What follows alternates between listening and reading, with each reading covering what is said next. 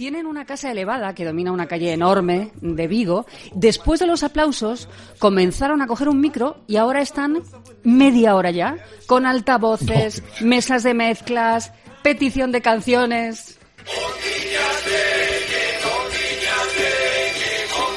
No podía faltar esta también. Hombre, bueno, la favor. gente como loca. Bueno, ahora ya les patrocinan dos tiendas de la zona para que den premio en los juegos que organizan. Y claro, hubo agradecimiento de los vecinos. Los días no son fáciles.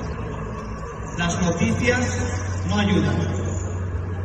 Y aún así, la esperanza no se pierde, porque sentir vuestra cercanía, vuestro calor, nos da fuerzas para seguir adelante. Esto nos lo dice todo. Bravo ahí ese club juvenil, sí señor.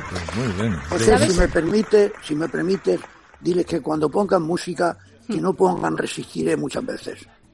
Bueno, Que la- vamos a ver. Inocencio, ponga- eh, o sea, No, pero vamos a ver, si tú eres diplomático, ¿cómo puedes estar haciendo eso? No, o sea, ¿en qué escuela no, diplomática te han enseñado a ti? Ya, ya uno nos va a perseguir hasta que vivamos 200 años el sonido. de- a mí, yo no me lo puedo sacar de, no me lo puedo sacar de la cabeza. O sea, ¿cómo, ¿cómo está la diplomacia española si este hombre está en la ONU? ¿Esto cómo es posible? Bueno, ¿sabes? Con, con pasión, con pasión. Sí.